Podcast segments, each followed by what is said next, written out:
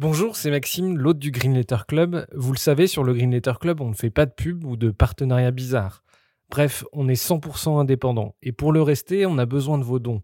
Alors n'hésitez pas à nous donner un petit coup de pouce sur Tipeee, vous trouverez le lien dans la description de l'épisode. Et pour se financer, on organise aussi des fresques du climat ou de la biodiversité et des conférences sur les questions climatiques. Si ça vous intéresse, n'hésitez pas à nous écrire. Un grand merci du fond du cœur et bonne écoute. Bienvenue dans le Green Letter Club, la chaîne qui décortique les grands sujets écologiques. Aujourd'hui, nous allons parler du rapport entre les sciences et la politique. Nucléaire, zoonoses ou perturbateurs endocriniens, les élus doivent se pencher sur des sujets écologiques scientifiquement complexes. D'où cette question quels sont les rapports entre scientifiques et politiques?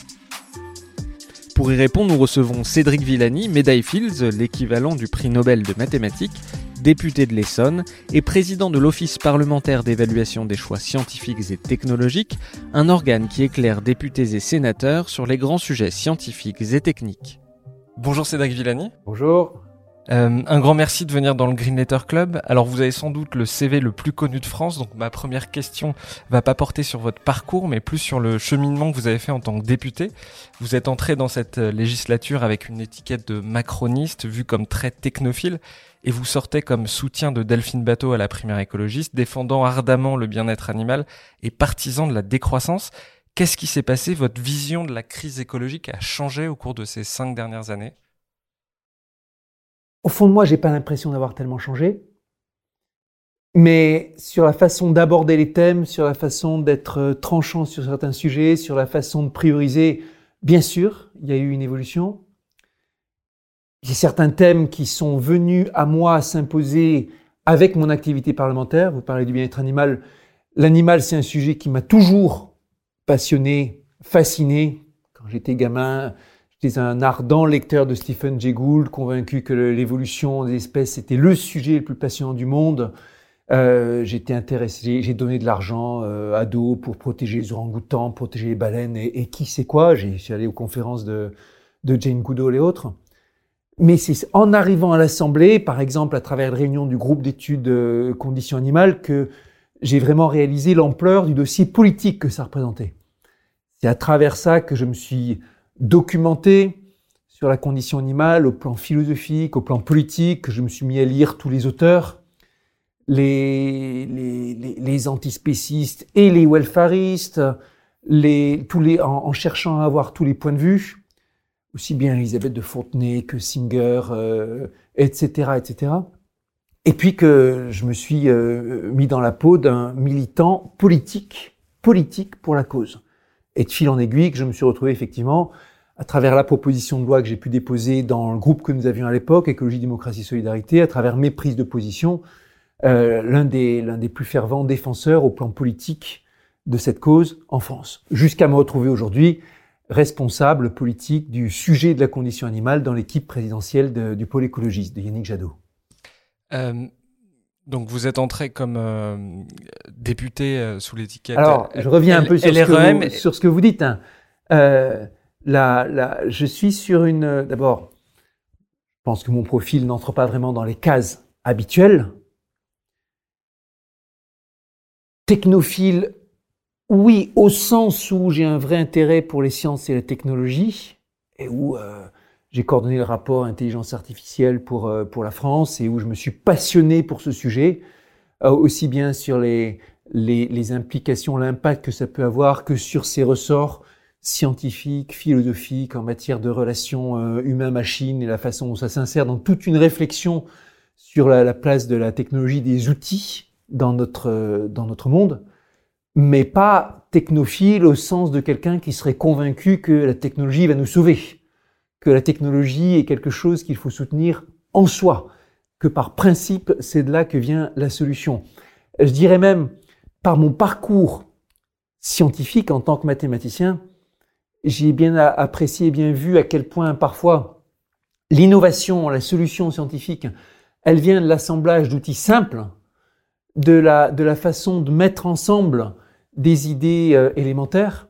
Et je pense qu'il y a beaucoup de ça aussi dans la société à venir. Par exemple, euh, oui, je vous parle de, de, de cet intérêt, cette importance que j'ai accordé à, à, à l'algorithmique, à l'intelligence artificielle, mais d'un autre côté, je pense que peut-être le sujet le plus vital sur lequel l'humanité doit, doit évoluer et se concentrer aujourd'hui, c'est l'évolution de l'agriculture, avec, et que c'est pas du tout l'algorithmique qui sauvera l'agriculture. C'est avant tout un certain nombre de pratiques, un ensemble de savoir-faire et aussi une implication de, de, de, de l'humanité dans ce sujet bien plus importante qu'elle n'est aujourd'hui. Donc, des recettes simples, des outils traditionnels, pas faits selon le même euh, état d'esprit ou dans la même, euh, avec les, les, les, mêmes ingrédients, le même processus que ce qu'il y avait il y a un siècle, mais pas non plus faits avec le recours de la technologie, de la chimie, de l'algorithmique. La sortie du rapport du GIEC, donc la synthèse des connaissances scientifiques sur l'évolution du climat, est sans doute l'événement le plus important non seulement de l'année, mais peut-être de la décennie. La semaine dernière euh, sortait le deuxième volet du rapport, et la plupart des journaux télévisés n'en ont pas dit un seul mot. Qu'est-ce que ça vous inspire? Euh, Est-ce que la parole scientifique est malmenée aujourd'hui? Bon, Je vais commencer par dire oui, vous avez raison, le GIEC c'est le, le, le, souci, le grand problème, la grande menace du moment, pas le GIEC, mais bien sûr le, les, les, problèmes qu'étudie le GIEC. Je voudrais cependant rajouter la question de l'effondrement du vivant, l'effondrement de la biodiversité, que ce soit l'effondrement des insectes qui est visible, euh, sensible même quand on compare les densités d'insectes qu'on pouvait connaître euh, quand j'étais gamin, il y a euh, 35 ans euh, par exemple, et ce qu'on a maintenant, mais aussi sensible dans tous les rapports mais quand vous regardez aussi la, trajectoire des, espèces terrestres, des vertébrés, quand vous regardez les, chiffres, une statistique horrible que j'aime bien répéter et marteler, c'est qu'aujourd'hui, le monde sauvage parmi les vertébrés terrestres, c'est 4% de la masse. Les 96% restants étant les humains, les animaux de compagnie et surtout le gros, ce sont les animaux d'élevage vous avez ici un appauvrissement du vivant qui est un phénomène d'environnement mondial majeur, monstrueux. Et pour moi, la menace sur le climat, la menace sur la biodiversité, on ne peut pas dire qu'il y en ait une qui soit plus effrayante que l'autre ou plus importante que l'autre. Il faut vraiment les, les, les, marteler toutes les deux. Alors, il y a un parallèle du, du GIEC pour la biodiversité, c'est l'IPBES. On parle beaucoup plus du GIEC que de l'IPBES. Pour moi, c'est une erreur même si les rapports de l'IPBES sont pas au même niveau de sophistication, aussi bien dans l'analyse que dans la, communication, dans la vulgarisation que ceux du GIEC, on devrait parler sans arrêt des deux, rappeler climat, biodiversité. Maintenant, même le GIEC, qui est un grand succès en matière de, communication, de vulgarisation, d'analyse, quand on voit les, les, progrès extraordinaires qui ont été faits sur la forme, sur le fond depuis 1990 à maintenant, dire c'est une gigantesque réussite. Et pourtant, même le GIEC, on n'en parle pas du tout au niveau où ça devrait être. Il y avait une, de, une chronique de Camille Cronier il y a quelques jours sur France Inter, hein, dans sa série Camille Passevert, où justement, elle faisait un peu des, interviews, du micro-trottoir, euh, elle euh, euh, parlait du travail de certaines associations pour recenser le GIEC dans les médias. Et voyez, oui, le jour de la remise du rapport du groupe de travail 2 du GIEC, euh, ça a été euh, un total cumulé de trois minutes sur les grandes chaînes d'information. Quelque chose de minuscule. Certes, il y avait la guerre en Ukraine aussi, et c'est normal que ça prenne une place considérable, mais on a aussi parlé de toutes sortes de sujets annexes, secondaires, euh, qui auraient dû laisser la place au GIEC. Si on traitait les problèmes dans l'actualité au niveau où ça devrait être, les journaux télévisés parleraient du GIEC chaque jour et de l'IPBES chaque jour aussi. Tel n'est pas le cas. Alors quand vous interrogez les médias, quand vous interpellez là-dessus, ils vous répondent eh, mais euh, nous on s'adapte au sujet que veulent entendre nos auditeurs. Les citoyens, euh, quand on les interroge sur les enjeux principaux de la présidentielle, ils répondent pas le réchauffement climatique, ils répondent le pouvoir d'achat. On s'adapte à ce genre de choses. Euh, mais ça reste quelque chose qui pour moi, pour moi est choquant. J'accompagnais le, le, candidat Giado il y, a, il y a pas longtemps dans l'émission sur France 2 Élysée 2022, une émission très construite avec beaucoup de chroniqueurs, émission longue où les sujets sont traités autant que possible en profondeur. Et les thèmes qui avaient été prévus par la rédaction, c'était pouvoir d'achat, culture, euh, débat sur l'immigration. Alors, il y avait un peu d'environnement qui avait été prévu uniquement sous le prisme très spécial du nucléaire, c'est-à-dire juste le mix, même pas le mix énergétique, le mix électrique. Qui, qui, qui, rappelons-le, l'électricité, c'est 20-25%. 20-25% de l'énergie qu'on utilise. Voilà. Il y en a marre que le débat sur l'énergie, on le réduise sans arrêt à la question d'opposition entre nucléaire et renouvelable, et sans arrêt, les gens font des sketchs, décident, scrutent l'évolution des partis écologistes là-dessus. Le vrai sujet, c'est pas ça. Le vrai sujet, c'est la décarbonation, s'attaquer aux 75-80% de la partie énergétique qui aujourd'hui sont, sont, sont, sont carbonés et sont pas électrisés. Donc c'est énorme. Ça veut dire parler de l'agriculture et de comment avoir des, des engrais décarbonés. Ça veut dire euh, parler de la rénovation thermique et comment sortir du chauffage au fioul. Ça veut dire euh, parler de la mobilité euh, automobile et comment sortir de la voiture thermique. Ça veut dire comment euh, parler de l'industrie et comment sortir de, de, de l'acier, du béton qui aujourd'hui sont des énormes émetteurs de carbone. Ça veut dire parler de l'alimentation et de comment sortir de l'alimentation carnée ou tout au moins de la réduire drastiquement. Tout ça, c'est une montagne de sujets bien plus urgent, bien plus impactant que cette question très particulière sur le mix électrique français, qui en plus une question qui euh, a une importance démesurée en France pour des raisons historiques, parce qu'il y avait le grand programme nucléaire associé à De Gaulle, etc., etc.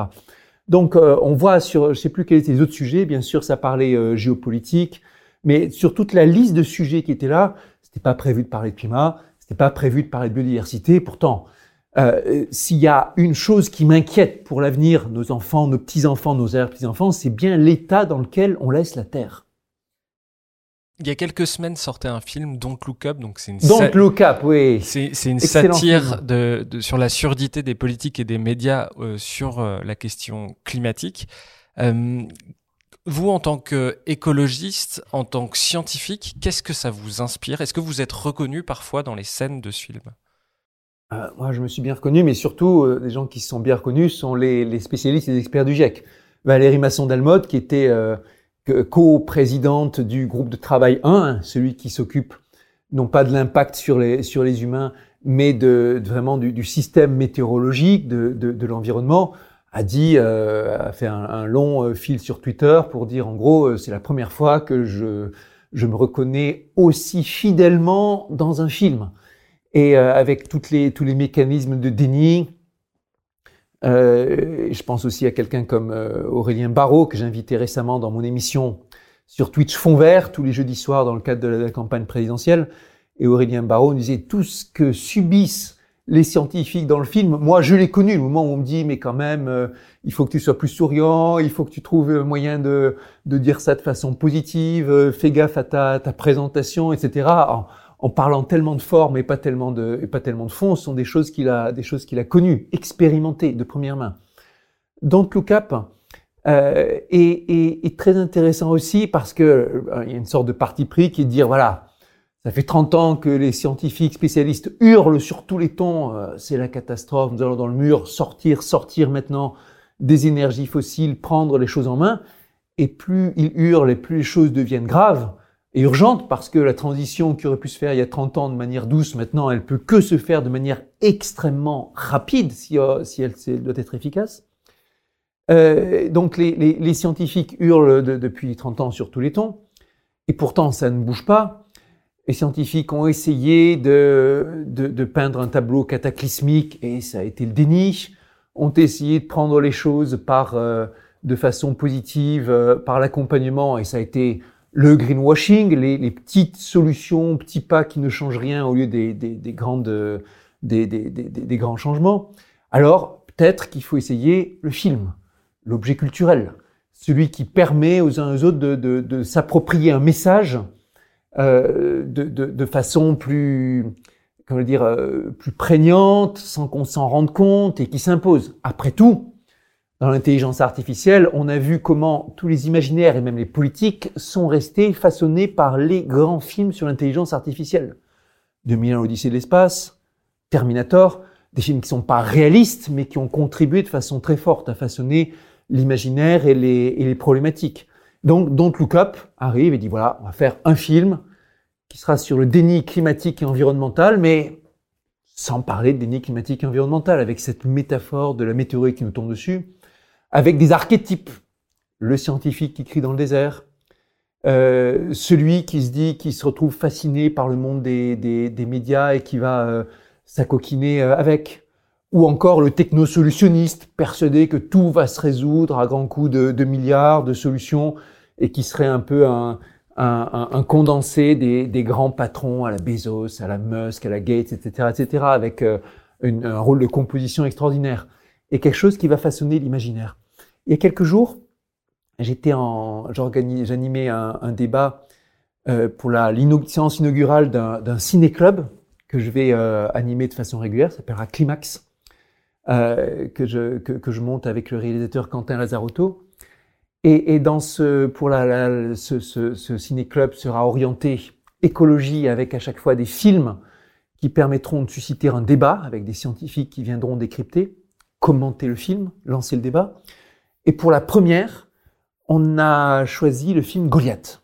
On l'a fait en avant-première, hein, il doit sortir euh, aujourd'hui, si je dis pas de bêtises.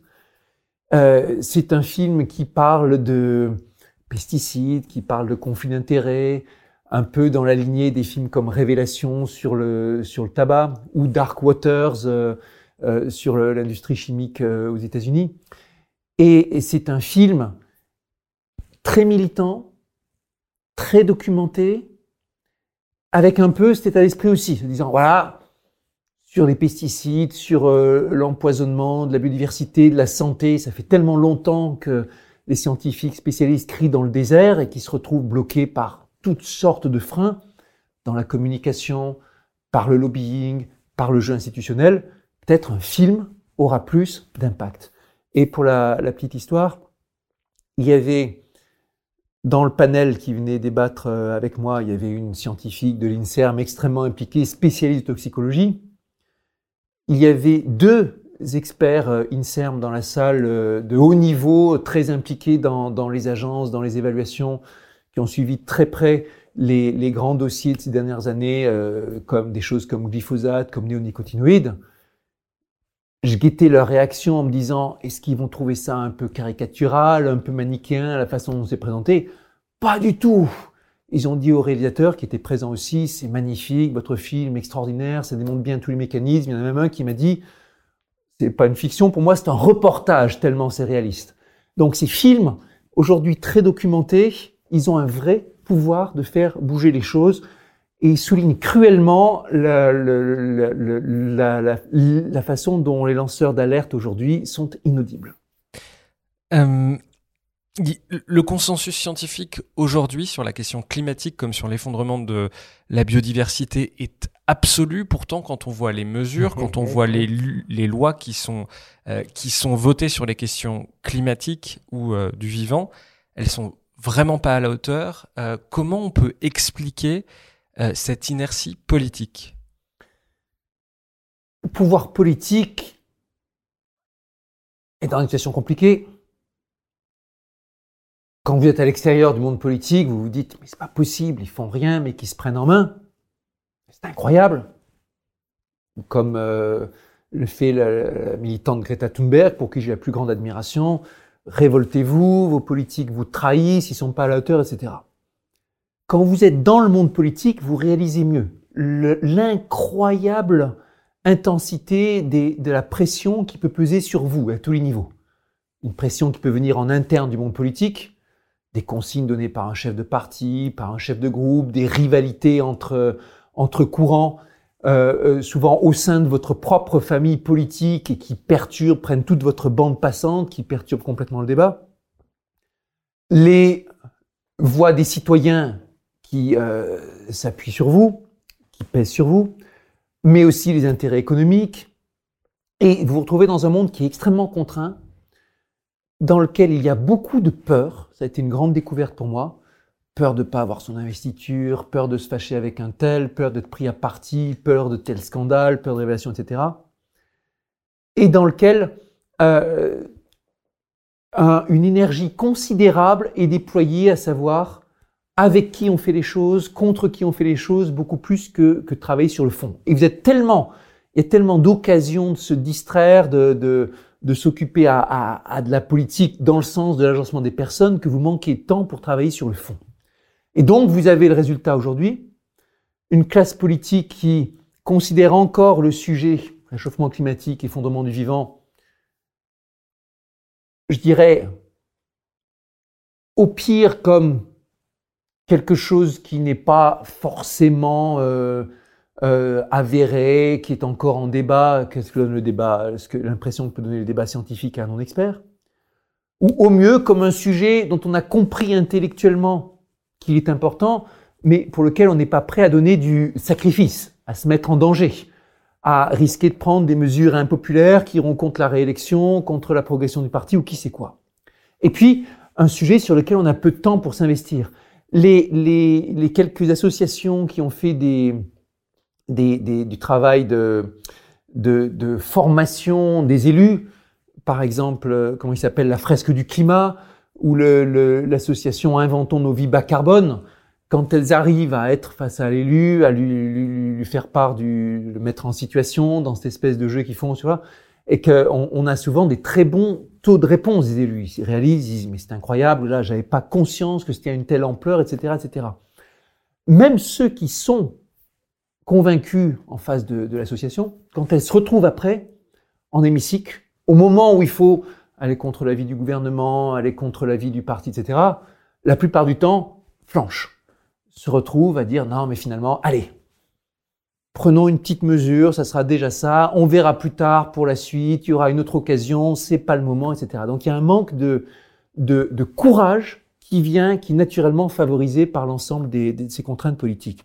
C'est une des raisons pour lesquelles j'ai quitté la majorité euh, présidentielle.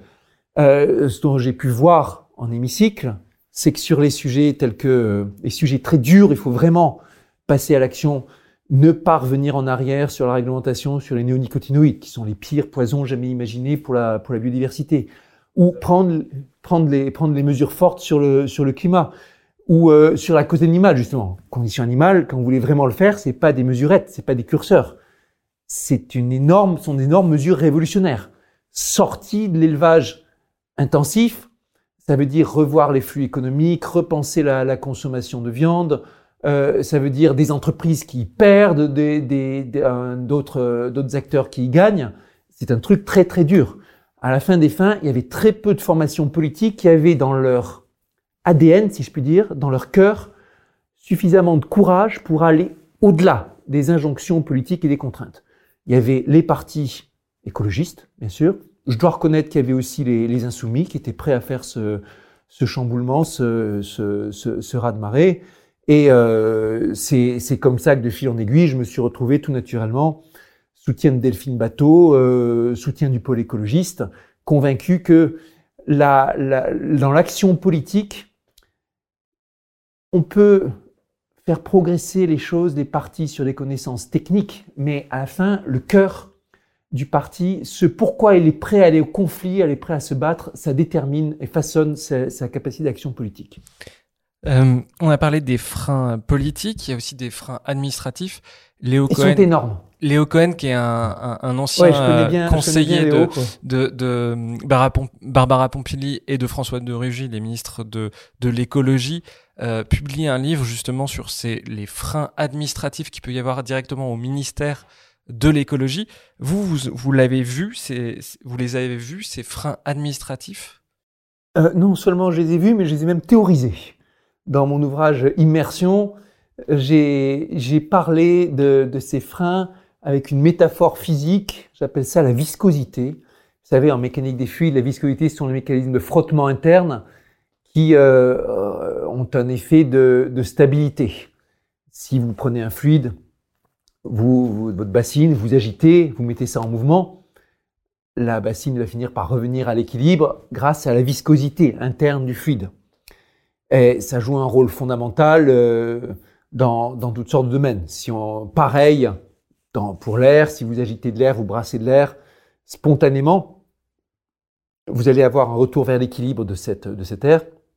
C'est la viscosité qui se traduit soit par les équations de Navier-Stokes compressibles, soit par les équations de Boltzmann en fonction de l'évolution de l'air. J'ai travaillé là-dessus en tant que physicien mathématicien. Ce que j'ai découvert, c'est que cette viscosité, c'est une réalité extrêmement puissante dans la vie publique.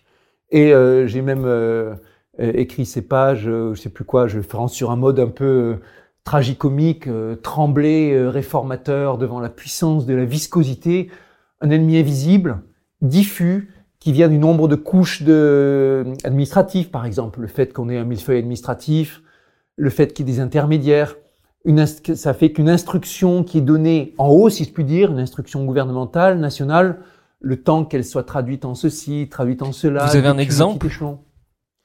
euh, Exemple, euh, réforme de, la, de, de politique éducative. Euh, là, j'ai vu tous les efforts extraordinaires déployés par euh, mon collègue Charles Torossian, qui est inspecteur général en, en, mathématiques, qui m'accompagnait sur le rapport sur la réforme de, sur la réforme de l'enseignement mathématique. Euh, donc, euh, comment ça se passe? Vous avez un rapport, le rapport est remis au ministre, le ministre l'écrit dans l'instruction, les instructions sont envoyées au recteur, les recteurs transmettent aux inspecteurs, qui en font part aux, aux enseignants. Si vous n'allez pas par derrière, sur le terrain, académie par académie, parler à chaque recteur, parler aux inspecteurs, parler aux enseignants, parler au, au président, au directeur d'établissement, il se passe rien. On l'a vu par le passé dans d'autres tentatives de réforme. Le temps que ça arrive sur le terrain, ça a été complètement lessivé. Autre exemple que j'ai connu quand j'étais directeur d'institut. Je me souviens que je ne sais plus, il y avait besoin de, certains fonds pour compenser des, pertes de crédit, je ne sais plus si c'était au CNRS, en tout cas, en tout cas une action euh, importante, besoin de trouver urgemment pour la communauté quelques centaines de millions par-ci ou par-là. Le conseiller, euh, le conseiller euh scientifique du président Sarkozy, qui nous reçoit, qui nous explique, écoutez, mais justement, le grand emprunt, il pourra faire ça, il faut que vous insistiez là-dessus et tout ça, ça pourra débloquer des sommes et tout ça. Retour vers les administratifs, vers ceux qui sont en charge d'exécuter le plan. Ah non, non, c'est impossible, c'est exclu par les règles, bien sûr. Non, non, regardez, là, la, la ligne dans l'appel d'offres et tout ça fait que c'est absolument impossible. Et ça, c'est tout le temps. C'est tout le temps. Ce qu'on voit aussi, vous avez aussi, tenez, encore hier, encore hier, un spécialiste de questions environnementales, de santé environnementale, me disait, voilà, vous autres députés, vous avez voté dans la loi euh, des, des, des, choses assez fortes sur les perturbateurs endocriniens. C'est bien, félicitations. Vous avez vu le décret qui est préparé en Conseil d'État?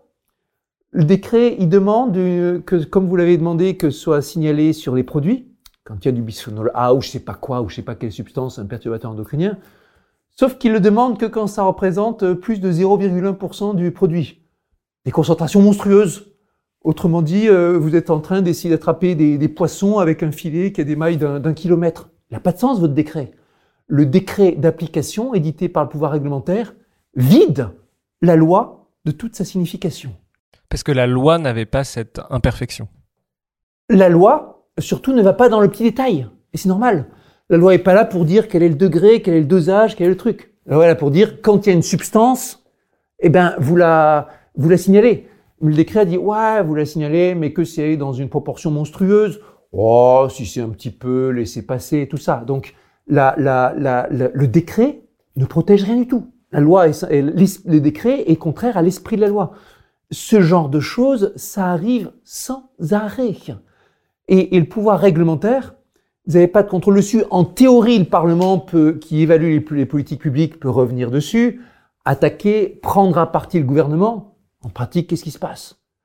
Plus d'une fois, j'ai interpellé le gouvernement d'enseignement supérieur de la recherche sur une question budgétaire, par exemple, une broutille à l'échelle du budget de l'enseignement supérieur de la recherche. Quelques millions qui étaient euh, qui manquaient au budget de tel organisme de recherche, l'IFPEN ou l'Institut Paul-Émile Victor, l'Institut de recherche euh, français polaire, et argumentaire à l'appui, voilà, ceci, ceci, cela, mais enfin, il faut mettre ces 3 millions d'un côté, 5 millions de l'autre, c'est une goutte, mais c'est fondamental pour, euh, pour le fonctionnement de ces institutions. Je me suis heurté à un mur. Non, mais ça va bien, vous inquiétez pas, il y a un canal qui va venir comme ci, comme ci, comme ça. Résistance de, l'exécutif et de l'administratif euh, face au, pouvoir législatif qui s'épuise. Et ça, vous en avez tout le temps. Parfois, parfois c'est dans le, les canaux que, que vient se nicher la viscosité. Ça, je l'ai vu aussi. Grand plan intelligence artificielle. On débloque des milliards. Euh, Cédric O a été très impliqué là-dedans, d'abord en tant que conseiller à l'Élysée, puis en tant que, que ministre, secrétaire d'État numérique. Et après, sur le terrain, qu'est-ce qui se passe? Les milliards qui étaient promis, ben, ils sont tenus en raboutant telle source, telle autre source, il y a tel financement qui est là, et vous vous retrouvez avec des administratifs en train de dire, oula, là oui, mais attention, dans le règlement, cet argent-là, il doit être utilisé que pour tel but, donc il nous faut un cahier des charges, attention, ça c'est contraire. Finalement, est-ce qu'on va réussir à utiliser l'argent? Non, il y a toutes sortes de règles qui nous empêchent en vrai de l'utiliser. Ça, c'est de la viscosité aussi. Et toute l'énergie, même quand il y a au niveau du gouvernement, au niveau législatif, de la volonté de changer les choses, ça peut très bien se retrouver comme ça, annihilé, dilué par toute une, machinerie très éduquée, très haut niveau, très, très performante, hein, qui comprend les, les, enjeux et tout, mais qui finalement euh, arrive à ce que rien ne change. Et, et, et pardon, j'ai essayé l'esprit d'escalier. C'est-à-dire comment on peut faire en sorte que, que ça change, il faut que l'administration elle-même sente cette pression. Que quand le décret arrive en Conseil d'État, il suit aussi l'esprit. Ça veut dire des hauts fonctionnaires qui soient sensibles à ces enjeux, qui ressentent qu'il y a une pression citoyenne aussi là-dessus, qui sentent honteux si jamais ils trahissent l'esprit de la, de la loi, de la recommandation. Mais comment on peut faire? Parce qu'on peut faire pression sur les politiques, sur les hauts fonctionnaires, c'est plus compliqué. Il ne va pas s'agir de, de, de, pression dans le même sens. Il faut, c'est pas une pression, mais, mais, mais plutôt qu'ils sentent qu'il y a une vraie attente de la société, qu'eux-mêmes, ils, ils, se disent dans leur fort intérieur, vraiment, il faut qu'on, il faut qu'on agisse, il faut qu'on traduise euh, telle et telle chose de façon euh, très énergique dans les décrets, dans les réglementations pour que ce soit appliqué. Tenez, je vais vous citer un exemple sidérant, sidérant qui est arrivé. C'était euh, Jean-Marc Bonmatin, euh, un directeur de recherche, INSERM ou CNRS, je ne sais plus, en tout cas scientifique de haut vol, expert dans les, dans les dosages, toxicologie, etc., reçoit cette lettre de mission dans le temps sur les néonicotinoïdes. Ça, c'est une autre forme de, de, viscosité qui, elle, vient se nicher là où on ne l'attendrait pas, dans une lettre de mission envoyée par le gouvernement à l'expert. Dans l'une de ces lettres de mission, on lui dit euh, cherchez à évaluer toxicologie, etc. Voilà, mettez tout en œuvre pour nous proposer des, des normes, des critères, des suggestions, etc., sans toutefois remettre en cause le rendement de, de nécessaire productivité agricole ou quelque chose comme ça. Vous voyez, l'aide de mission qui dit, allez, allez-y, mais sans faire trop de vagues. Bon, c'est incroyable. Le rôle de l'expert, c'est là pour dire, c'est pas pour euh, s'occuper des intérêts économiques et tout ça. Une autre lettre de mission, encore plus sidérant. Chercher, qui dit en gros, chercher à détecter les traces, les nicotinoïdes, tout ça, sans toutefois descendre en dessous de la précision euh, machin. Est-ce que vous imaginez qu'on vous demande, je sais pas moi, d'observer euh, une solution au microscope pour déterminer s'il y a euh, des choses inquiétantes, mais sans utiliser un microscope trop précis? Vous avez, vous avez juste pas le droit. C'est pas dans votre mission. Sidérant, sidérant. De fait, les néoniques, et à l'époque le monde universitaire ne le savait pas, ils sont tellement puissants qu'il suffit de doses absolument infinitésimales pour avoir un, pour avoir effet. Et donc, comme par hasard, comme par hasard, le microscope avec lequel on lui demandait de, trop grossier avec lequel on lui demandait d'étudier des choses, c'est un microscope avec lequel, je dis microscope au sens figuré, hein, il aurait rien pu déceler. Ça, ça veut dire que l'industrie savait, et ça veut dire qu'il y avait l'industrie derrière ces, ces recommandations-là, parce qu'on sait maintenant sur les perturbateurs endocriniens qu'au contraire, ce sont les, les, doses les plus faibles qui sont les plus euh, nocives.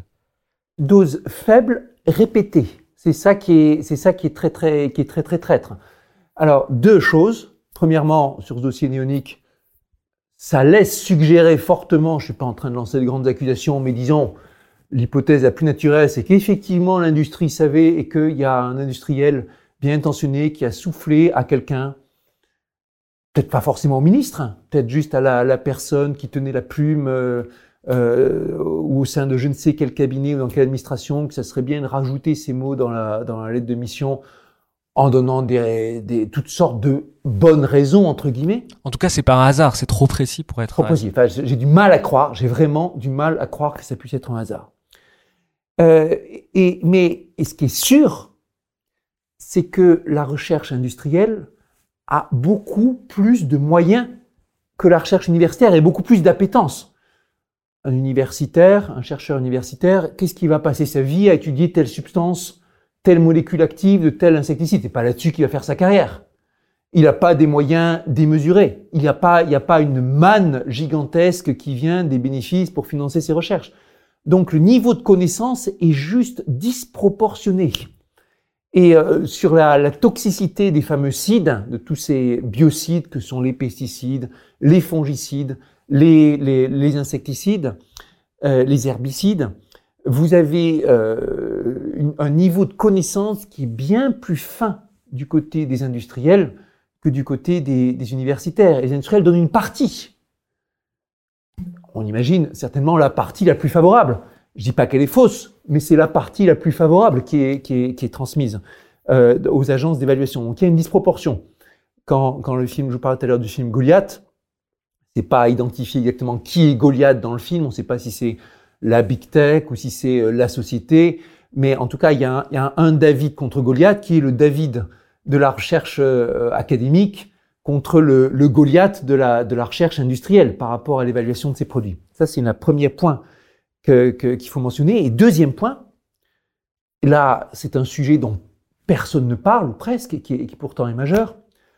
L'Agence européenne d'évaluation sur les questions environnementales, hein, l'EFSA, euh, a des, euh, des recommandations, des règles, des préconisations quant à évaluer comment est-ce qu'on va rechercher les pesticides, quel protocole on va, on va utiliser, quelle, quelle dose on va rechercher, etc. Elle-même a compris que ces protocoles n'ont pas les moyens d'identifier les, les, les, effets cocktails, les effets des faibles doses cumulées, des choses comme ça. Elle-même a proposé, il y a dix ans déjà, une refonte de ces règles pour rendre en compte ces enjeux. Mais c'est pas à l'agence de définir ses propres règles, c'est aux politiques de définir et de dire voilà, éventuellement conseiller, mais la décision revient toujours aux politiques. Voilà les règles que vous allez appliquer. Oui, passons à ces nouvelles règles.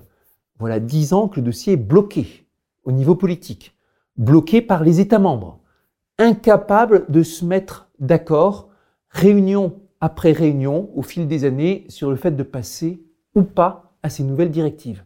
C'est un sujet énorme, phénoménal par rapport à la bonne prise en compte de la santé environnementale. Parce que justement, les, les, règles de cette agence, les normes de l'EFSA, elles sont souvent définies en fonction de la science des dossiers qui sont fournis par l'industrie. Oui, mais même, c'est encore un autre niveau. Elles sont, elles sont fournies, l'industrie a beaucoup plus d'informations et c'est elle qui, qui les transmet. Recommandations de l'OPEX euh, sur un rapport spécifique, comme de tous ceux qui sont penchés sur le sujet, c'est précisément que ces agences puissent avoir davantage de moyens. Je vous parlerai de l'OPEX dans, dans, quelques, dans quelques instants. Mais aussi, j'insiste sur le fait que euh, ils ont les, les, les, données scientifiques, mais après, il faut qu'elles appliquent des protocoles. Hein. Quel, euh, à partir de quel euh, niveau de toxicité je vais m'affoler? Ou quand je fais mon expérience, euh, quelle dose je vais examiner? Est-ce que c'est l'empoisonnement lié à une dose en bloc? Ou est-ce que c'est l'empoisonnement sur plusieurs années? Quand je fais mes expériences sur des insectes, par exemple, est-ce que j'évalue ce qui va se passer à des microdoses, etc. Donc il y a un ensemble de, de règles. Est-ce que je fais plus confiance aux études in vitro ou aux études in vivo ou simulation en laboratoire ou euh, en laboratoire ou sur des sur de, de, de l'expérimentation animale ou sur du suivi de cohorte par exemple? Débat classique sur les, les pesticides est-ce qu'on regarde la santé des agriculteurs ou est-ce qu'on fait des expériences en laboratoire pour voir comment euh, la molécule euh, euh, agit sur telle et telle chose? Ou est-ce qu'on fait encore des expériences avec des cocktails, etc., etc. Ça, ce sont des règles de, de protocole. Et si vous, des agences qui ont des règles de protocole différentes, avec la même science, pourront aboutir à des conclusions différentes. De la même façon que si vous vous demandez, par exemple, quelle dose de, je dis n'importe quoi, de, de, de, tabac euh, est létale, c'est pas la même question que de demander quelle dose va vous mettre en mauvaise santé, que de demander quelle est la, la ou si vous regardez euh, l'impact sur le cancer, c'est pas la même chose que si vous regardez l'impact sur le tonus ou je sais pas quoi. C'est une question de qu'est-ce qu'on, quelles sont les normes à l'aune desquelles, les protocoles à l'aune desquels j'interprète le scientifique. Donc il n'y a pas que le, le, le corpus scientifique qui est important, il y a aussi les normes, les protocoles. Et là-dessus, le dossier d'évolution, de mise à jour des règles de l'EFSA est bloqué politiquement depuis dix ans. Qui le sait C'est technique, on n'en parle jamais dans les, dans, les journaux télévisés. On va jamais le revoir dans les programmes des candidats à la présidentielle. Je ne sais même pas si un candidat a mis le sujet sur la table euh, à un moment. Le, Nick Jadot, bien sûr, connaît ce sujet en plus parce que, parce que député européen et autres, mais jamais un journaliste va vous poser une question là-dessus. Que dire des règles de l'EFSA? Pourtant, c'est un sujet majeur. Et vous voyez ici comment la complexité des constructions aussi va contribuer à freiner les choses. C'est pas un sujet national, c'est un sujet européen. C'est pas un sujet qui est discuté par la Commission européenne, c'est un sujet qui est discuté par les représentants des différents États membres, dans des groupes de travail techniques euh, dans lesquels sont présents, euh, même pas des ministres, mais des représentants techniques de, chaque nation. Et vous voyez ici encore cette extraordinaire viscosité et cette euh, et, et, finalement cette appréhension à vraiment chambouler les choses et prendre en compte les sujets. Alors, sachant que l'ONG CEO avait documenté que 46% des experts de l'EFSA euh, avaient des conflits d'intérêts avec des entreprises privées. Euh, oui, attention maintenant. Il y a conflit d'intérêts et conflit d'intérêts. Euh, le fait d'avoir des liens avec le, avec le privé dans des domaines qui sont extrêmement coûteux n'est pas forcément rédhibitoire. Vous avez des, scientifiques de parfaite bonne foi qui vont passer des contrats avec, euh, avec l'industrie, aussi parce que c'est là qu'il y a l'argent, les financements. Parfois, ça les lie et parfois ils se retrouvent à, à, à, faire la publicité ou à rouler vraiment pour telle ou telle industrie. Parfois, ils gardent leur intégrité. C'est quelque chose qui devrait être apprécié plus, plus généralement. Alors maintenant aussi, le pourcentage, donc là, là je dis un argument pour nuancer le fait de ces 46%. Maintenant, au contraire, je vais donner un autre argument qui le, qui le renforcera. Vous n'avez pas forcément besoin, dans un groupe, d'avoir euh, euh, une majorité des experts du, panel pour que les choses euh, déraillent. Il suffit parfois qu'il y ait une personne qui veuille faire dérailler le groupe et qui va, par exemple, semer le doute dans l'esprit des collègues bien intentionnés, insister sur l'incertitude. le, le doute fait partie de la culture scientifique, c'est normal. Pas a priori, euh, de la culture de la recherche. De la culture de la recherche, absolument. Alors, imaginez, vous êtes scientifique, de bonne foi, vous savez pas a priori dans quel sens la balance penche, vous avez des études dans un sens, des études de l'autre, et puis là, vous avez ce collègue qui vous dit, oh, mais attention, attention, on ne va pas prendre les conclusions trop vite. Regarde telle étude qui semble aller au contraire, etc. Peut-être qu'il y a une autre cause. Peut-être qu'on fait fausse route. Peut-être qu'il faut aller chercher ailleurs les causes, etc. Ça sème le doute dans votre esprit. Vous dites, après tout, il a peut-être raison, ce collègue. Qu'est-ce que j'en sais, moi? Est-ce que je suis sûr? Donc, vous voyez, il suffit d'une minorité de personnes qui viennent semer le doute parfois pour que tout un groupe se mette à, douter et à adopter une ligne scientifique prudente de bonne foi. Ça, ce genre de choses arrive et bien documenté. Je vous recommande chaudement l'ouvrage de, Stéphane Foucard euh, et Le monde devint silencieux, décortiquant par le menu tout ce qui s'est passé sur les néonicotinoïdes et les opérations de lobbying et la façon dont, à certains postes clés, quelques scientifiques ont été placés par l'industrie qui permettaient de, justement répandre cette culture du doute, et la façon aussi dont le, jeu très tôt euh, du côté de l'industrie n'a pas été d'essayer de décrédibiliser la parole scientifique, mais de la diluer, de lancer plein de fausses pistes. Ah, mais le problème des abeilles, c'est peut-être pas les pesticides, après tout, c'est peut-être le varroa, hein, euh, c'est peut-être ces parasites-là, ou peut-être c'est les mauvaises pratiques des apiculteurs, hein, qui sait, ou peut-être c'est encore autre chose, euh, on n'a pas assez étudié les impacts de ceci et cela, pourrait être contre le fait de lancer encore des recherches. Lançons plein de nouvelles pistes, etc. De la même façon que pendant longtemps, l'industrie du tabac disait c'est peut-être pas la cigarette qui cause le cancer, après tout.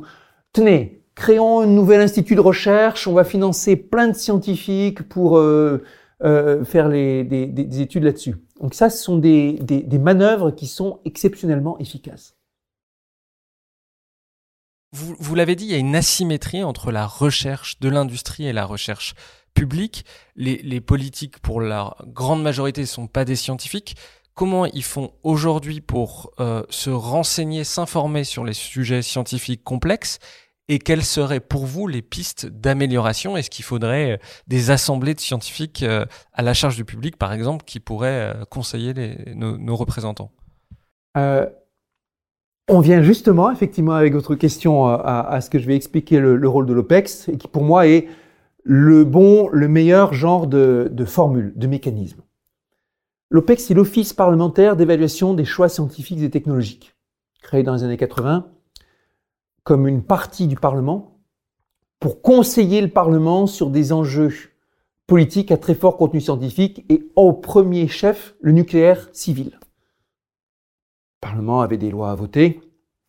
Comment vous allez sur un sujet aussi technique euh, le travailler, prendre des, décisions et, donc l'OPEX, c'est un ensemble euh, bicaméral, 18 députés, 18 sénateurs, transpartisans, chaque groupe politique envoie ses représentants, qui va faire instruire des rapports sur ces sujets scientifiques. Des rapports endossés par les politiques, j'insiste. Le signataire du rapport, ce sera telle sénatrice, tel député, euh, souvent associés, hein, et souvent dans, sur des tandems qui vont être majorité-opposition, euh, Assemblée, euh, et qui seront conseillés par des scientifiques, en auditionnant des scientifiques, des experts, souvent sous un format contradictoire, hein, qui n'est pas dans les habitudes de l'Assemblée, mais qui est très pratique quand vous voulez vraiment vous faire une idée. Inviter quelqu'un qui est un farouche partisan des OGM, quelqu'un qui est un farouche adversaire des OGM, les deux sur un mode scientifique. Vous voyez les, réponses, les temps d'échange. Et puis, vous tirez les, conclusions, les recommandations et vous le mettez à la connaissance du politique. Une innovation que j'ai introduite dans le dispositif, ça a été de recruter aussi des scientifiques à temps complet dans, le, dans la machinerie. Des jeunes docteurs qui ont une vraie culture de la complexité scientifique, de ce que c'est qu'une veille, de ce que c'est que euh, interroger les, scientifiques, euh, les pratiques et ainsi de suite, et qui peuvent ainsi aider le, secrétariat de l'OPEX à prendre en main tous ces enjeux, faire de la, veille sur tous les sujets. Et on a ici un organe qui fait l'interface entre scientifique et politique et qui euh, a aussi pour ambition de transmettre ses conclusions, ses recommandations à l'ensemble de la classe politique marche pas trop mal, manque encore d'influence politique, et euh, j'ai pas réussi là-dessus à avoir tous les objectifs que, que, j'aurais pu me fixer, mais qui progresse en influence. D'ailleurs, le, le, Parlement nous a confié l'évaluation de la stratégie vaccinale du gouvernement, nous a confié l'évaluation des effets secondaires du vaccin euh, pour le Covid, deux dossiers extrêmement sensibles sur lesquels il nous a fait confiance. C'est un organe qui est indépendant politiquement, en particulier parce qu'il est bicaméral. Euh, Aujourd'hui, il n'y a qu'un quart des membres de l'OPEX qui euh, représentent la majorité présidentielle. Et c'est un organe, de toute façon, dans lequel il y a une certaine culture transpartisane de neutralité politique autant que possible. Habitué à gérer la controverse. Tout à l'heure, euh, je, superviserai le rendu d'une commission qui a, travaillé sur la, sur la science ouverte, avec des gros enjeux économiques, scientifiques et tout ça. Vous avez un sénateur communiste, une sénatrice Les Républicains et un député euh, marcheur qui ont travaillé tous les trois sur le thème et qui rendront leurs conclusions. Vous voyez, quelque chose de transpartisan. Ce genre de montage, il faut le trouver un peu partout, dans les différentes sphères de l'action politique au niveau des instances européennes. J'ai fait partie du premier conseil scientifique de la Commission européenne. Rétrospectivement, avec mon expérience de l'OPEX, je vois aussi comment nous aurions pu améliorer les, processus euh, de ce conseil scientifique. Mais aussi, il nous faut du conseil au niveau de l'exécutif. Et pour le coup, pour avoir participé aussi au conseil qui est censé conseiller l'exécutif, un conseil stratégique de la recherche, j'ai pu mesurer à quel point il est inopérant. Pas écouter, aucun poids euh, politique et incapable de saisir des, sujets importants. Vous parliez tout à l'heure, par exemple, de l'administration qui, euh, qui avait mis des doses euh, inopérantes dans, dans, les décrets. Est-ce qu'il ne faut pas un organisme plus large, un plus grand nombre de scientifiques qui soient embauchés par les pouvoirs publics pour que l'administration, le Parlement, l'exécutif puissent avoir une science qui ne soit pas influencée? Euh, première remarque, on parle de science, on pourrait avoir l'impression que ça concerne seulement certains sujets techniques. En vrai, c'est partout. À l'OPEX, on, travaille, euh, on a travaillé aussi sur des sujets tels que l'évolution des, je sais pas moi, des, rites funéraires pendant la période Covid et que disent les sciences, que dit la sociologie, les sciences humaines quand on fait une étude de ce qui s'est passé? Ou sur euh, des prospectives euh, en, matière de, en matière médicale, les, les phages, les possibles euh, successeurs des antibiotiques, ou les questions de, la, de, de visioconférence et leur impact technique, technologique et sociétal. Bref, toutes sortes de sujets. Mais même encore, et, et, ça a été une, des, une de mes grandes résolutions en tant que politique à un moment, de me dire, quel que soit le sujet, il faut que je trouve le bon angle d'instruction scientifique, que je me renseigne sur le temps long. Par exemple, pour donner un sujet qui a l'air de pas être scientifique, mais qui finalement doit être aussi appréhendé sous le, langue scientifique, l'instruction en famille, hein, la, possibilité des familles de faire l'instruction à la maison ou pas, c'est un dossier sur lequel j'ai très investi, très opposé à la, aux réformes du gouvernement en la matière, qui transformait un droit fondamental des familles en un processus soumis à autorisation avec euh, un aller-retour bureaucratique avec, etc., des, euh, un projet qui devait être soumis, etc.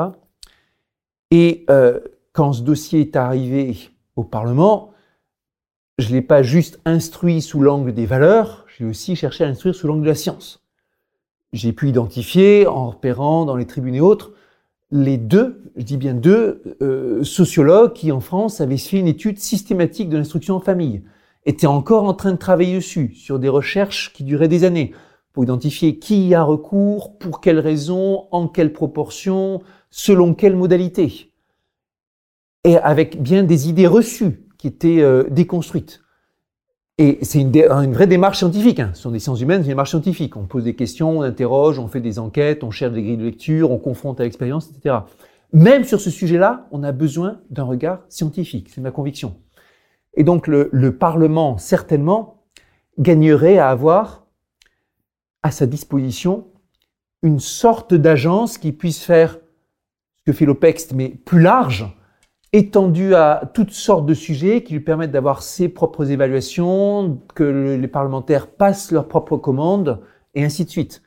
La même façon que le, que le gouvernement peut demander à la Cour des comptes un rapport sur tel ou tel sujet, le parlementaire devrait pouvoir demander à cet organisme une évaluation. Que dit l'état de la science sur tel sujet, sur tel sujet, mais aussi sur l'immigration, mais aussi sur les, sur les questions de sécurité, etc., etc. Je, je connais pas très bien, mais euh, à l'origine, c'est pas l'objet de l'Académie des sciences?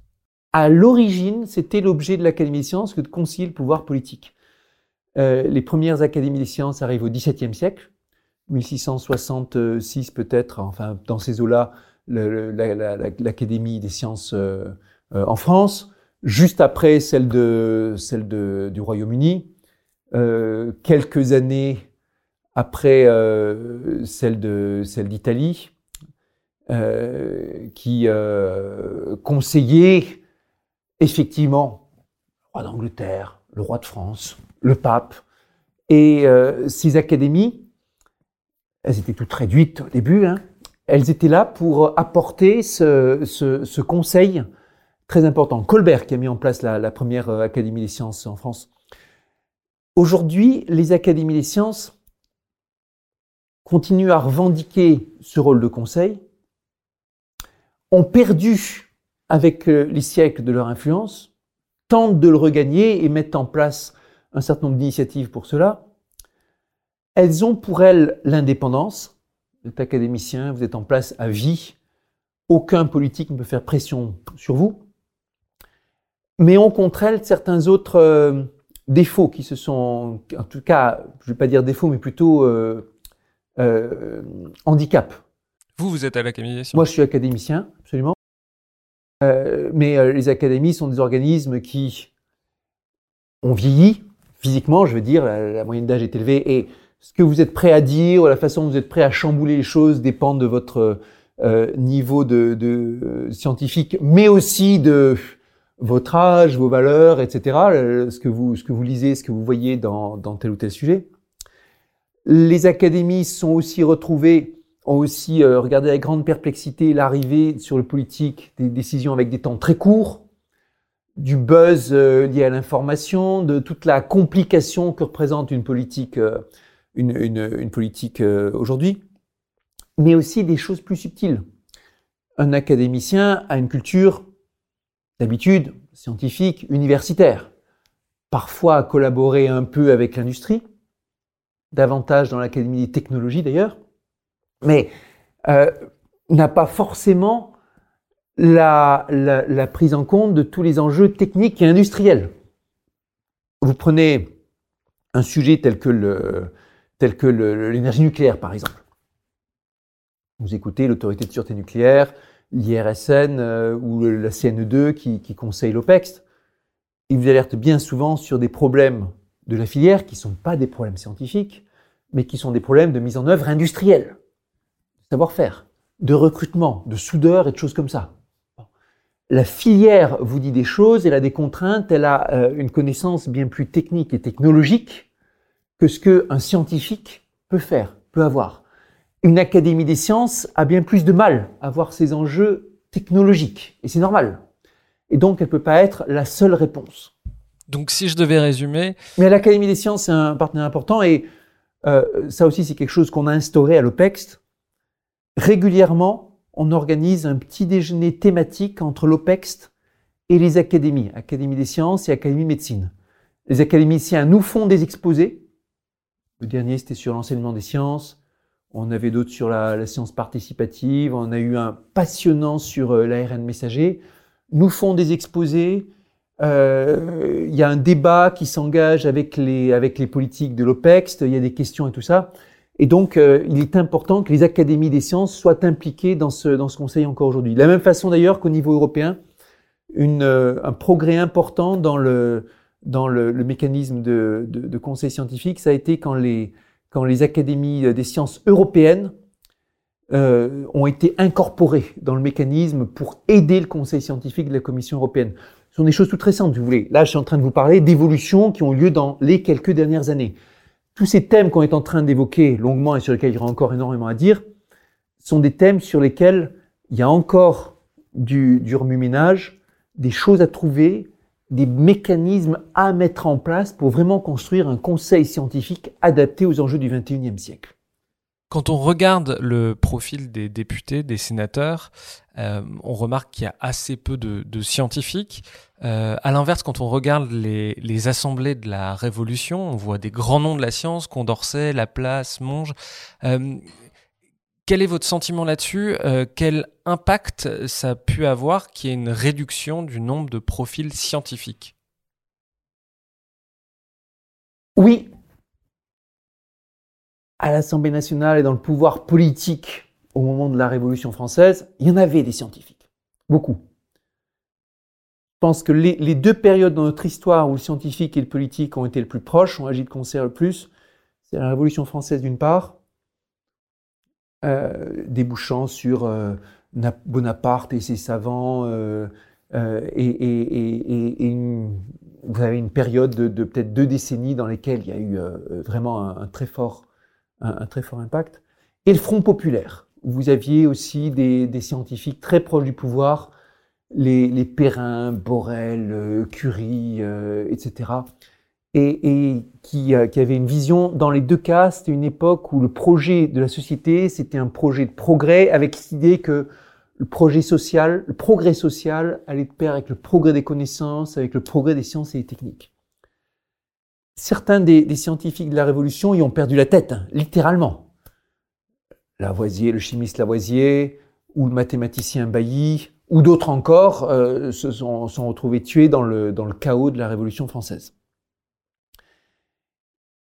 ça culmine avec ces projets incroyables que sont, d'une part, la mesure du maître, une histoire qui m'a fasciné, que j'ai utilisée dans plusieurs de mes, de mes œuvres, y compris dans ma bande dessinée Balade pour un bébé robot, comme étant tellement caractéristique de la culture française, sa fascination pour l'universalisme, de, de cette idée comme quoi les sciences pouvaient euh, définir un projet pour le monde, ce moment incroyable où euh, Talleyrand fait un discours euh, à la, à la convention pour euh, lancer un grand projet qui va être l'envoi de deux mathématiciens en expédition pendant plusieurs années dans une France et dans une Europe en guerre, mesurant la méridienne, comme on dit, aussi précisément que possible pour définir le mètre et en faire une unité de mesure qui soit universelle, qui fasse que chaque être humain sur la Terre, quand il mesurerait les distances, le ferait avec la conscience que la Terre est notre bien commun partagé. Message complètement d'actualité.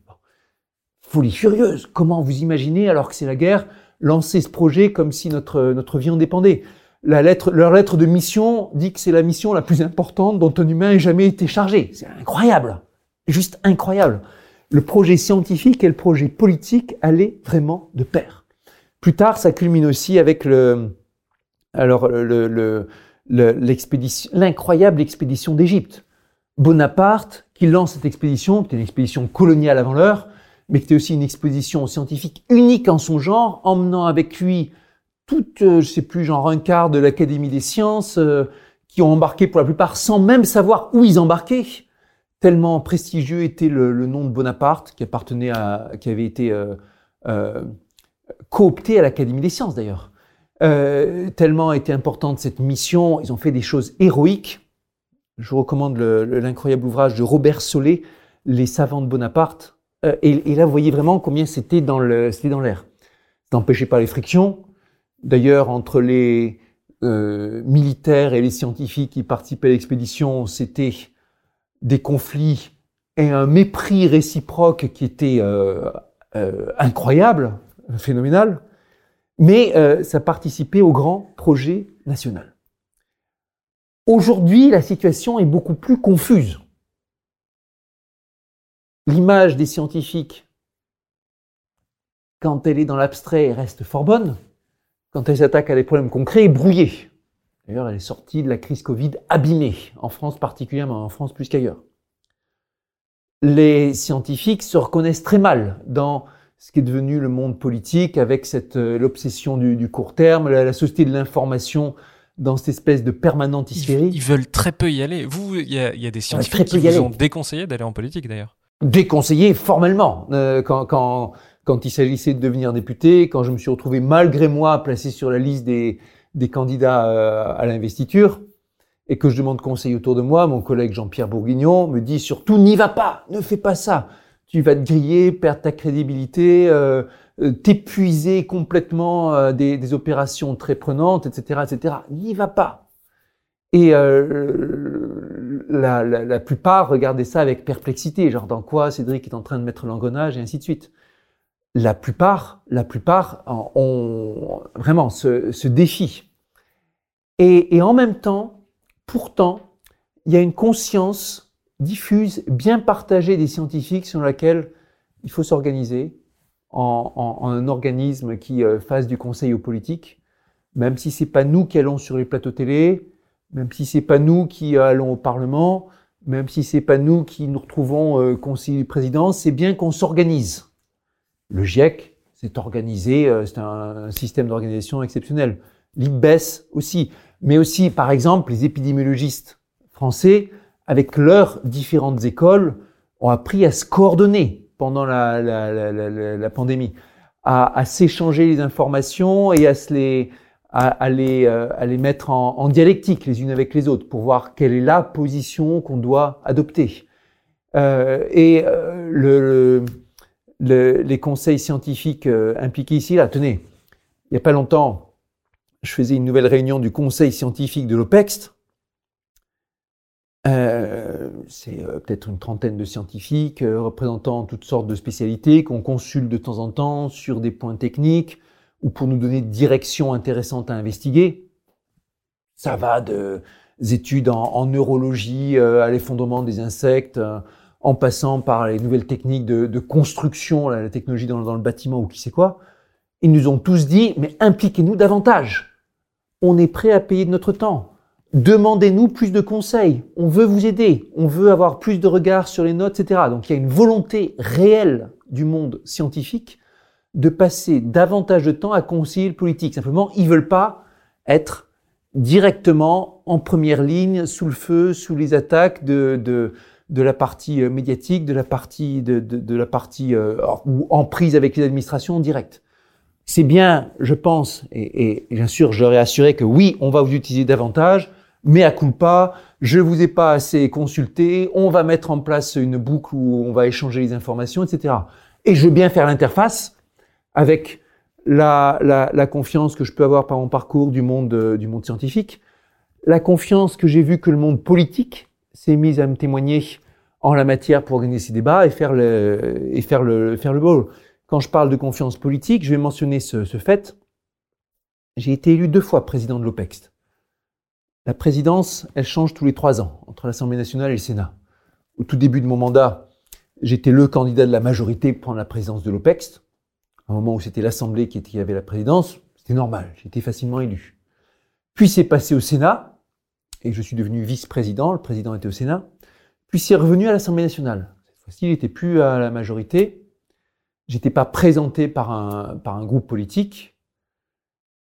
Dès que les discussions sont revenues pour savoir qui allait être la présidence, le Sénat qui étaient dans, euh, euh, qui étaient euh, quoi des sénateurs les républicains, des sénateurs l'Union centriste, de gauche, de, de, de, de, qui dont aucun ne faisait partie de ma famille politique, que ce soit ancienne famille politique de la majorité présidentielle ou nouvelle famille politique des écologistes, ils ont dit on votera pour Cédric Villani on a confiance dans la façon dont il organise les débats, on sait qu'il est respectueux des équilibres politiques et qu'il donne la parole aux uns et aux autres, et euh, notre vote sera pour lui, même s'il n'est pas de notre bord politique. Ça, c'est une marque de confiance acquise du côté du monde politique, et quand, quand je vois ça, je me dis, OK, c'est que j'ai trouvé ma place, et que ça va faire partie de mes missions que d'organiser ce conseil éclairé du scientifique au politique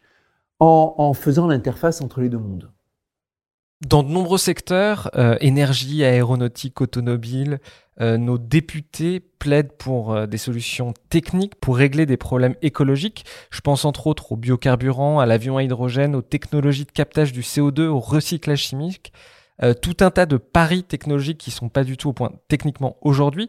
À quel point ce discours techno-solutionniste est-il répandu et est-ce que c'est une croyance, ce discours techno-scientifique? Oui, il est répandu. Oui, c'est une croyance.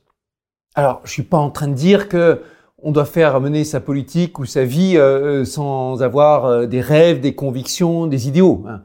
Et je suis pas en train de dire que la science ne doit pas faire partie de que, la science et les progrès ne doivent pas faire partie de l'équation. Et je crois euh, pas du tout non plus que les solutions technologiques dans dix ans seront pas meilleures que les solutions qu'on a aujourd'hui. Mais euh, tout doit s'apprécier en fonction des degrés et euh, des, de, de, peser pour, contre, des trajectoires euh, et, et, des, et, des, enjeux et du risque. Je vais prendre plusieurs exemples. RTE, dans ses rapports... le réseau de transport d'électricité. Réseau de transport d'électricité, qui a fourni des excellentes études sur, sur le mix énergétique à venir, sur la transition énergétique. Les pauvres se sont fait taper tous les côtés.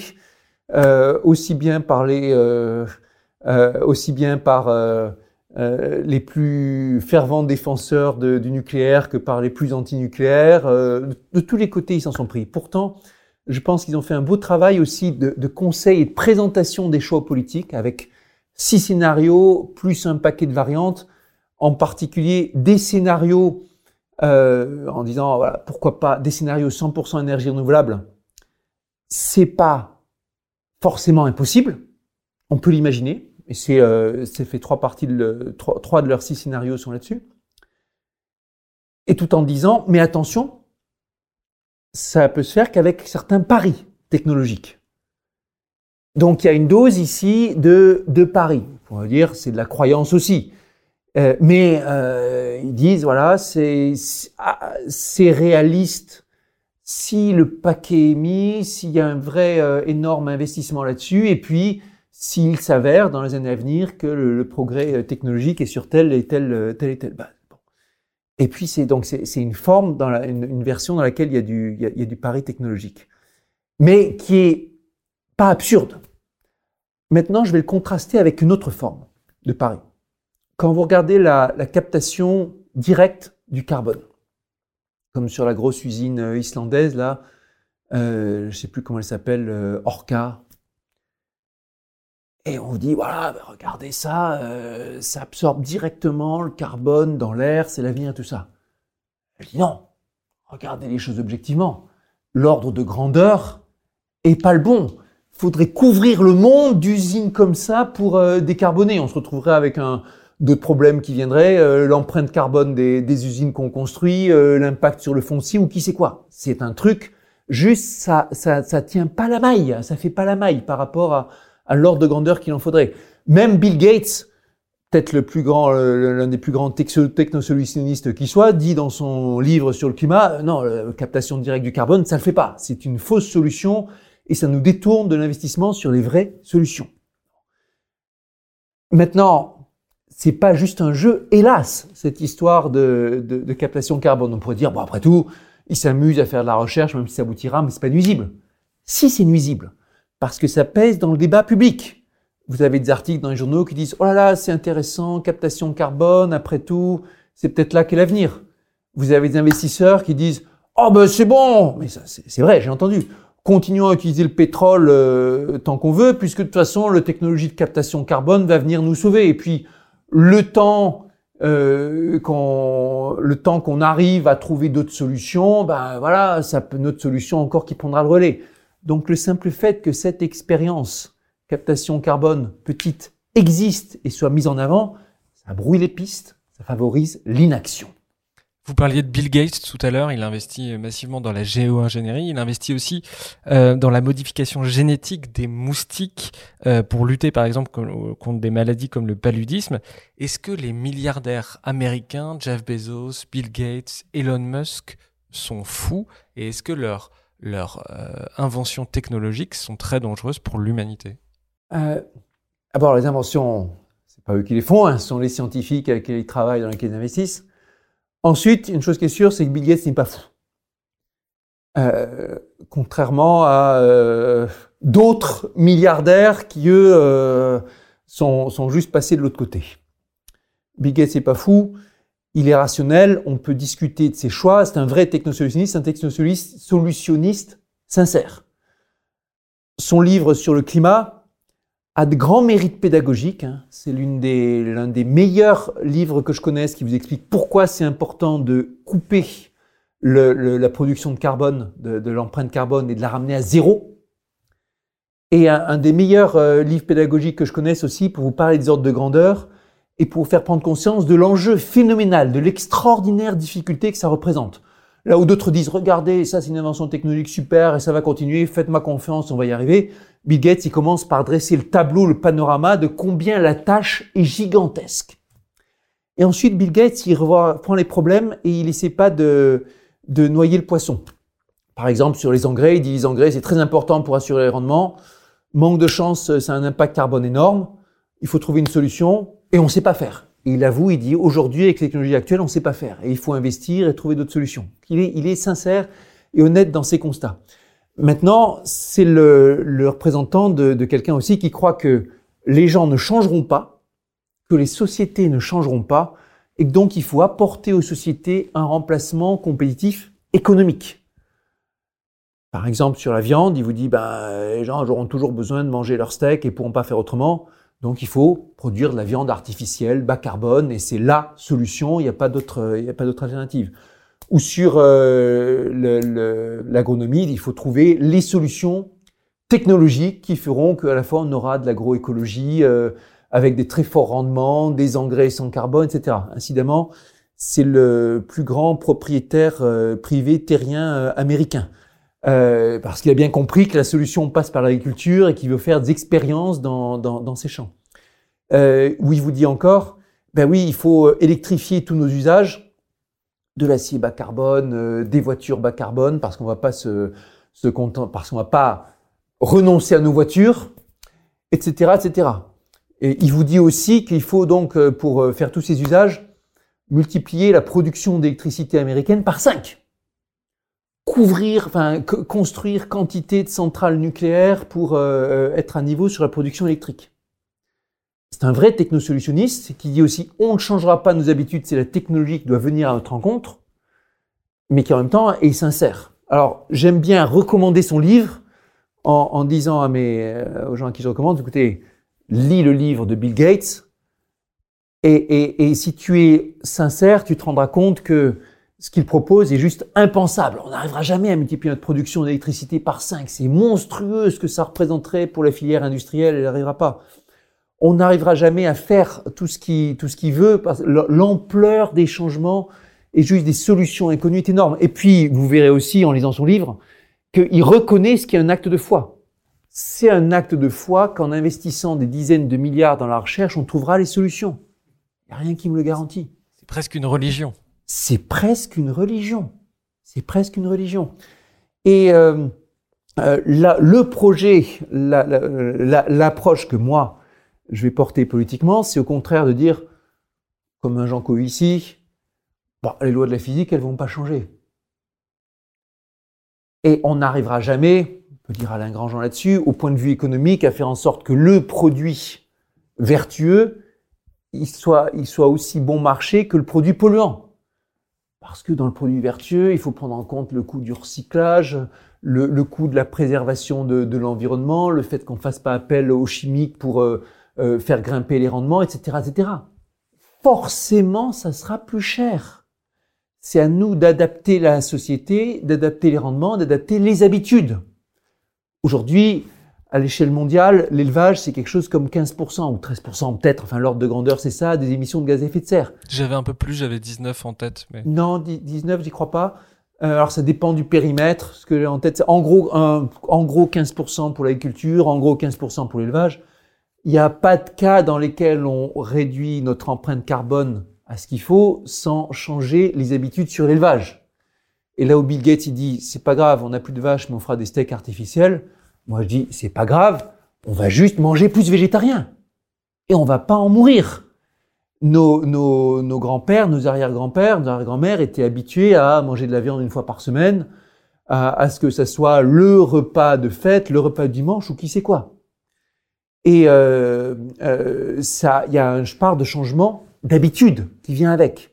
Un projet sobre, un projet de décroissance.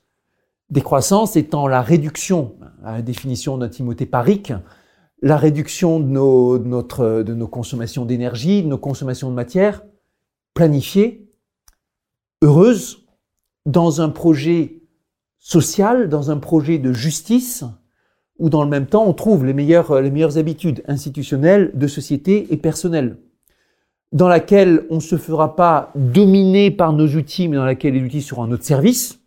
Revient à la convivialité de la convivialité chère à Ivan Illich, dans laquelle on a un projet humaniste, dans laquelle le véhicule de l'avenir, c'est pas la voiture électrique ou la voiture autonome, comme j'ai pu le croire à une certaine époque, mais le vélo électrique, qui dit pas, qui ne refuse pas la technologie, mais qui la prend à petite dose, avec les batteries, euh, d'un, environnemental d'un, vélo électrique, c'est peut-être le centième de, de l'empreinte environnementale d'une voiture électrique. Donc avec des batteries, avec un peu d'algorithmique et de repérage GPS euh, pour utiliser les algorithmes qui permettent de se guider un peu partout et qui sont devenus extrêmement efficaces ces toutes dernières années, avec euh, des infrastructures qui permettent de recharger votre vélo, d'aller ici et là avec les quelques voitures qui restent, mais en quantité moindre qu'aujourd'hui pour euh, les situations dans lesquelles ça fait sens, et ainsi de suite. Et pour l'alimentation, une société dans laquelle on trouvera ça habituel, normal, de manger de la viande euh, une fois par semaine. Et voilà. Et euh, j'ai fait le, trajet à titre personnel récemment hein, pour, pour, être, pour devenir végétarien. Alors, ovo, lacto, végétarien, euh, si on veut être plus précis, puisque je consomme des œufs, je consomme du fromage, je consomme des produits laitiers, sur lesquels il y aurait à redire, mais encore, ou dans lesquels c'est euh, un, pas en tout cas significatif. Très franchement, c'est pas quelque chose que je ressens comme une souffrance. Au contraire, dans la et, dès l'Antiquité, il y a cette idée, le, le régime sobre, c'était les arguments de Socrate, c'était les arguments de de, de, certains qui se sont, qui sont exprimés sur le, sur le végétarisme dès l'Antiquité, cette idée qu'un régime de vie sobre c'est aussi un régime de vie sain dans lequel vous allez vous déployer plus facilement. On sait que, on sait maintenant que les gladiateurs dans l'Antiquité étaient essentiellement végétariens. Euh, et il y a là quelque chose qui va dans le fait de reprendre notre destin en main. Le projet de décroissance, c'est un projet où on se concentre sur l'essentiel, un projet dans lequel on se concentre sur les indicateurs de santé, les indicateurs aussi de, de lien humain. Comment justement dans un projet de décroissance on fait le tri entre les technologies? Est-ce que c'est un projet dans lequel il n'y a que du low-tech, euh, low technologie, enfin des technologies très sobres? Est-ce qu'il y a une dose de high-tech? Et comment on choisit euh, si jamais on garde du high-tech, de l'intelligence artificielle par exemple, sujet que vous avez beaucoup exploré, euh, sur dans quel secteur on va investir ces hautes technologies et comment on fait le tri? La décision elle revient toujours au pouvoir politique.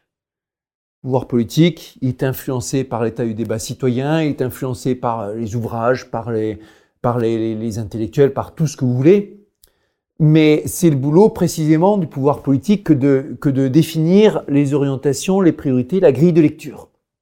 Et puis vous avez tout l'écosystème scientifique et technologique qui va se retrouver mis à contribution pour optimiser, classer, donner des grilles, donner des outils, aider la société à faire ses choix.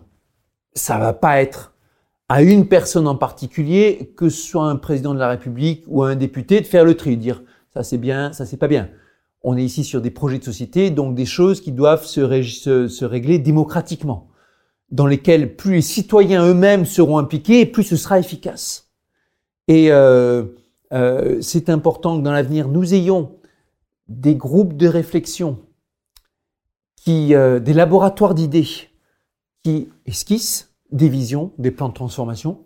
Il y a quelques semaines, le Shift Project a présenté par exemple son plan de transformation de l'économie française en proposant voilà ce que nous proposons selon tel et tel grille avec tel et tel critère faudra réorganiser. Il y a Negawatt, il y a l'ADEME, il y a RTE si vous en avez parlé, qui font des scénarios justement. Negawatt, ADEME, RTE font des scénarios. Alors, ce sont des, des instances différentes hein, et avec des, des outils différents.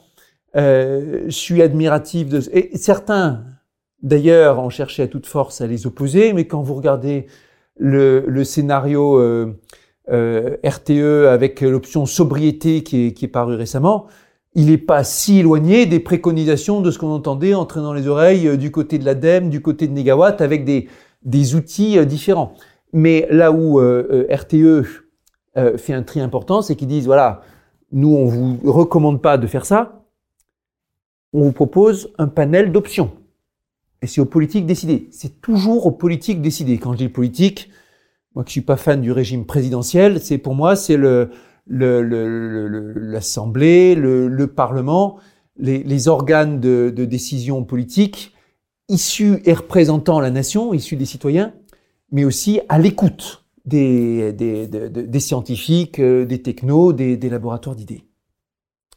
Et ça va être un des grands enjeux pour moi, muscler le dispositif de production d'idées éclairé par les sciences et technos, mais au service de projets de société.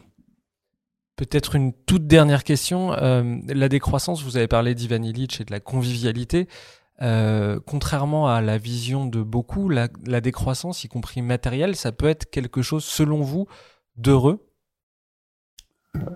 D'abord, je suis convaincu que le projet malheureux qui nous attend à coup sûr, c'est le statu quo, le business as usual, comme on dit, la croissance qui continue en se focalisant sur des indicateurs périmés et sur des, sur des, sur des objectifs qui sont, euh, qui sont de faux objectifs, ça, c'est le malheur qui nous attend. Et euh, de la, même façon, euh, vous savez que le, c'est pas moi, une personne en situation d'alcoolisme peut avoir l'impression quand elle va être en sevrage que c'est une contrainte, que c'est une torture, qu'elle est malheureuse découvre après quelque temps combien la vie est meilleure quand on n'est plus euh, soumis à l'addiction, c'est aussi le projet, le projet de l'ensemble de la société que d'arriver à se sevrer de cette drogue que représente la croissance et l'addiction au PIB. Et, le fait de consommer toujours plus et d'en vouloir toujours plus. Qui vient avec toutes sortes de questions, de réflexions euh, philosophiques, économiques sur le projet de société et autres. Mais pour moi, je dirais, pour moi, décroissance, c'est la seule façon d'être, euh, de, d'arriver à ce bonheur. Alors, il y aura, à n'en pas douter, tant et plus de débats sur ce que c'est la décroissance et sur ce qu'elle doit euh, regrouper. Euh, pour la plupart de mes collègues politiques, ma position pro-décroissance dans le sillage de Delphine Bateau et de Génération Écologie, elle est hérétique ou incompréhensible ou faux vraiment. Mais pour une partie de la, du monde décroissant, euh, je suis de toute façon pas crédible là-dessus parce que euh, passionné par l'intelligence artificielle, parce que j'ai fait des recommandations là-dessus, parce que je suis pas opposé à ce qu'il y ait une dose de haute technologie euh, sur des usages bien ciblés, bien reconnus ici et là, certains grands équipements et autres. Donc il y aura des débats, ça c'est sûr, sur ce que ça doit recouvrir, ce nom de ce, ce, cette, cette, notion de décroissance. Mais quand, j'entends des exposés aussi construits que ceux qu'on voit dans, les ouvrages de, de Éloi Laurent, de, de Vincent Liéger euh, ou de ou de Timothée Paric, je suis confiant, convaincu que c'est l'avenir et que de toute façon, soit nous aurons cette décroissance des matières d'énergie qui sera forcée, brutale, subie et malheureuse parce que ça sera injuste, parce qu'on n'aura pas le temps de s'organiser, pas le temps de planifier, soit nous pouvons l'anticiper et alors euh, tout est possible.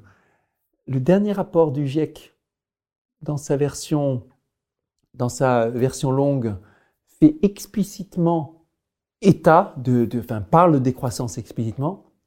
Les dernières préconisations de l'intelligence de l'Agence internationale de l'énergie évoquent la sobriété énergétique comme un des leviers importants pour l'avenir. Et si on peut faire le lien avec la triste actualité aujourd'hui, quand on voit aujourd'hui combien ça nous met dans une situation intenable d'être dépendant aux ressources fossiles qui viennent de la Russie, combien on aurait dû auparavant euh, travailler davantage sur notre souveraineté euh, alimentaire et énergétique au niveau européen, combien on aurait dû davantage travailler sur le, sur le, projet de sobriété par rapport à l'approvisionnement en matières premières. À la fois, euh, c'est pas, c'est, c'est, frustrant, c'est tragique. C'est le sentiment que vous avez quand vous avez l'impression d'avoir crié dans le désert pendant des années et que là maintenant, à la fois, vous avez envie de triompher en disant je vous l'avais bien dit, mais vous avez envie de pleurer parce que ça va être tragique. Euh, et, et, je veux insister là-dessus. Le, le, le projet, les, les fondamentaux sur lesquels aujourd'hui le pouvoir politique est en train de s'organiser en réaction à l'agression russe, c'est ce que les mouvements et les partis écologistes répétaient depuis des décennies. Et je pense que ça doit être, il faut le voir comme un appel à se réveiller et à vraiment prendre les mesures qu'il faut pour le projet de société à venir. Cédric Villani, un grand merci d'être venu dans le Green Letter Club. Merci à vous. Bravo Green Letter Club et continuez à travailler ainsi sur le temps long et dans l'approfondissement, il y a de quoi faire. Merci.